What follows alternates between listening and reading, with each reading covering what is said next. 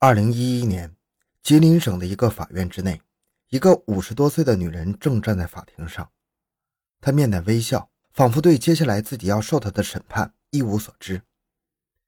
随后，法庭对她作出审判：王庆文吸毒贩毒系事实，判处十九年零六个月。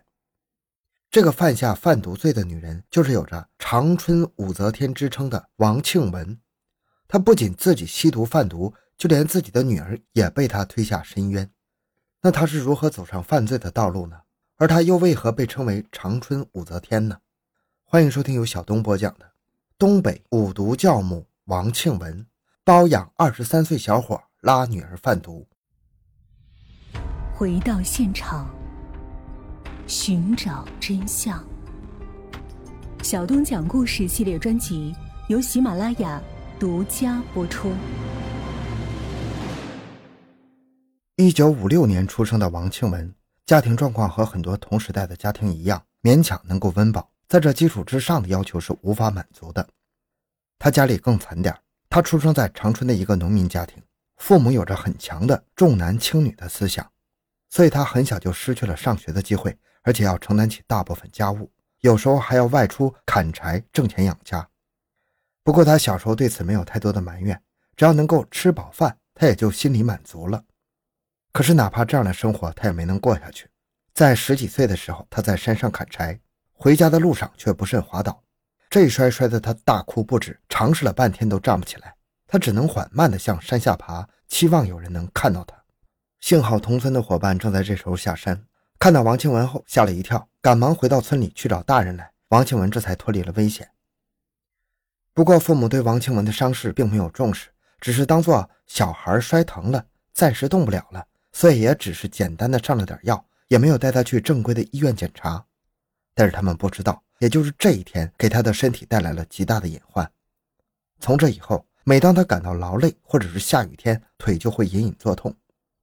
虽然这个伤痛并没影响到王庆文的正常行走，但是因为一干重活就会疼痛，他从这以后重活都干不了了。也因为他没法再砍柴种地，父母对他越来越不耐烦了，只等着他成年就要把他嫁出去。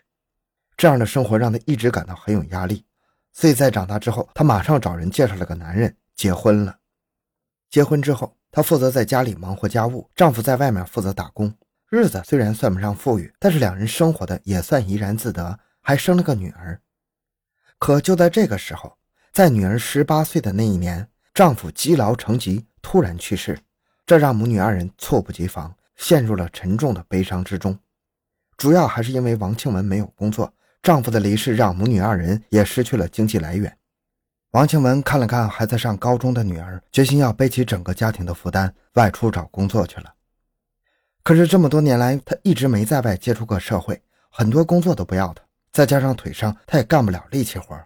无奈之下，他最后找到了一个家政公司，做起了保洁员的工作。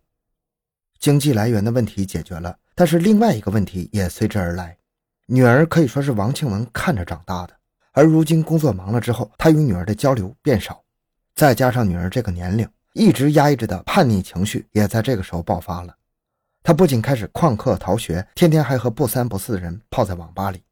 经过多次找家长沟通，但是都没效果，王庆文的女儿最终被学校开除了。开除也就算了，王庆文想着，女儿好歹也算有点文化，去外面打工也不至于太惨。可是此时的女儿却一点打工的心思都没有。她在网上交了个男朋友小王，王庆文的女儿天天跟小王视频聊天。王庆文从女儿口中得知，小王是一个富二代，现在正在武汉那边自主创业，正是事业的上升期。天真的女儿就这么被哄骗了，甚至还为了见小王一面，专门跑去武汉与小王生活在一起。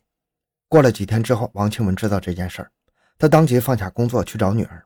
可是无论怎么说，女儿都是毫不在乎，铁了心要和小王在一起。无奈之下，王庆文决定不再管了，就当做女儿已经有了自己的家庭。虽然有点早，但也不见得是坏事。但是王庆文万万没想到的是，这个小男朋友最终成了母女二人跌入深渊的导火索。随着时间一天天过去，王庆文感到有点奇怪。母女二人经常会开视频，女儿起初跟她的视频不化妆，但是后来脸上的妆越来越浓。不仅如此，女儿的外貌也愈发的消瘦了，双眼都迷离起来。王庆文觉得有点不对劲儿，他忙询问女儿是不是做了什么违法的事情，女儿连忙矢口否认。但是王庆文还是怀疑，终于在王庆文的接连询问下，女儿这才告知了他的真相：这个小王并不是什么富二代，他在零八年的时候就因为贩毒进过监狱，到现在他所谓的事业也不过就是贩卖毒品而已。而女儿跟着小王也逐渐沾染上了吸毒的毛病。除此之外，女儿还经常会遭受小王的家暴。随着小王吸毒次数和酗酒次数的增多，女儿几乎每天都要被小王家暴，严重的时候甚至把他打得吐血。而女儿吸毒的毒品也不是小王送给她的，而是女儿用身体换回来的。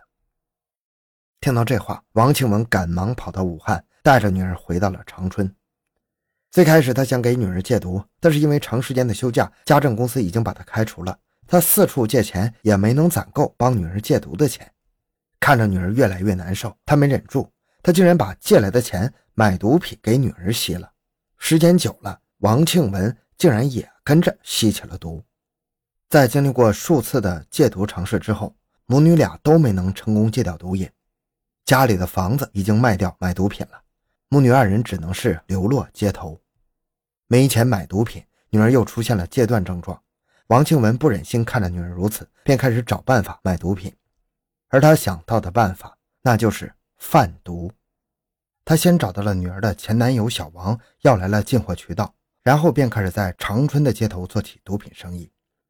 一开始他非常谨慎，都是在网上与吸毒人员联络进行交易，而且无论是进货还是出货，他都是独自行事，绝不让第二个人知道他的生意。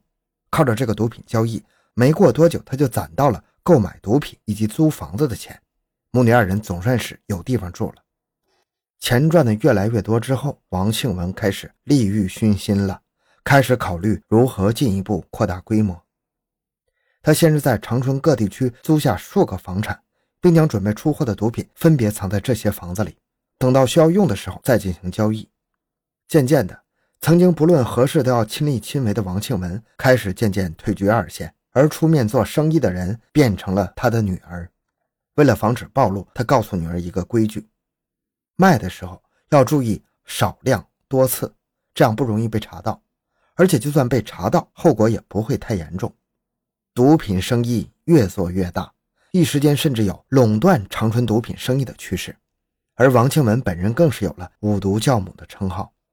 随着他毒品生意的越做越大，他感到危机也是越来越多，主要是两方面：一方面是可能暴露给警方，而另一方面是其他黑恶势力团伙对他们的打压。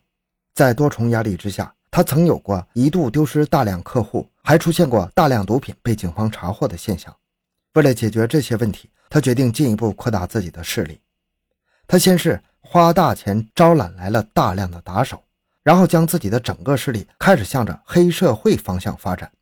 没过多久，他就组织了一个长春地区的大型黑恶势力团伙，势力遍及整个东北，甚至延伸到了天津一带。这个时候的王庆文已经不是当初那个为了女儿着想的母亲了，母女俩每日的视频都断了，甚至几个月都不见一面。他只是定期给女儿打钱，让女儿吸毒。至于女儿已经被摧残成什么样子了，已经跟他无关了。王庆文除了五毒教母之外，还有一个长春武则天的外号，这是怎么来的呢？原来王庆文因为吸毒，经常出现亢奋状态。为了解决这一问题，五十多岁的王庆文养了不少年轻的男宠。这些男宠大的不过三十岁，小的也刚刚二十多岁。他们之所以愿意委身王庆文，自然不是因为他长得好看，而是为了跟在王庆文的屁股后面捡一些毒品的残渣来吸食。其中有一个姓白的男青年，可以说是与王庆文关系最密切的一位。他身材高大，而且长相也十分帅气。这个姓白的二十三岁的男青年家境优渥。算得上一个富二代，不过在他初中时期非常叛逆，不仅经常旷课逃学，还经常跟一些社会闲杂人等混在一起，或是在网吧，或者在酒吧。也就是在酒吧玩乐的时候，他染上了毒瘾。自此之后，他吸毒吸得一发不可收拾，家人多次送他戒毒，可是他屡教不改。无奈之下，家人选择与他断绝关系，希望他有朝一日可以浪子回头。可没人想到，这个小白不仅没有浪子回头，而且越陷越深。失去了家里的经济支援，他想吸毒就只能找王庆文这样的人。王庆文对于小白十分喜欢，不仅给他的毒品比其他情人多，而且每次完事儿会给他不少的零花钱。当然，年轻的小白也不喜欢被一个大他二十多岁的女人上下其手，但是为了毒品，也只能咬牙忍着。而王庆文每次都会变着花样的玩弄他，以至于小白最终还是忍无可忍的离开了。而对于王庆文来说，虽然小白是他最喜欢的一个情人，但是最终只不过是个玩具而已。他很快便找到了其他的情人，一个姓赵的二十九岁的男青年。但是两人的甜蜜没有过多久，警方就把他抓捕归案了。对于王庆文这样的大毒贩，长春警方很早就把他盯上了。警方用了半年的时间，掌握了王庆文等人的犯罪证据。于是，在二零一零年的四月，与武汉警方协作，共同对王庆文等人实施抓捕。很快，法院就对王庆文一案进行了宣判。作为头目的王庆文将面临二十年的牢狱之灾，而其他人也都面临着或多或少的刑期。好，这个案子就讲到这里。小东的个人微信号六五七六二六六，感谢您的收听，咱们下期再见。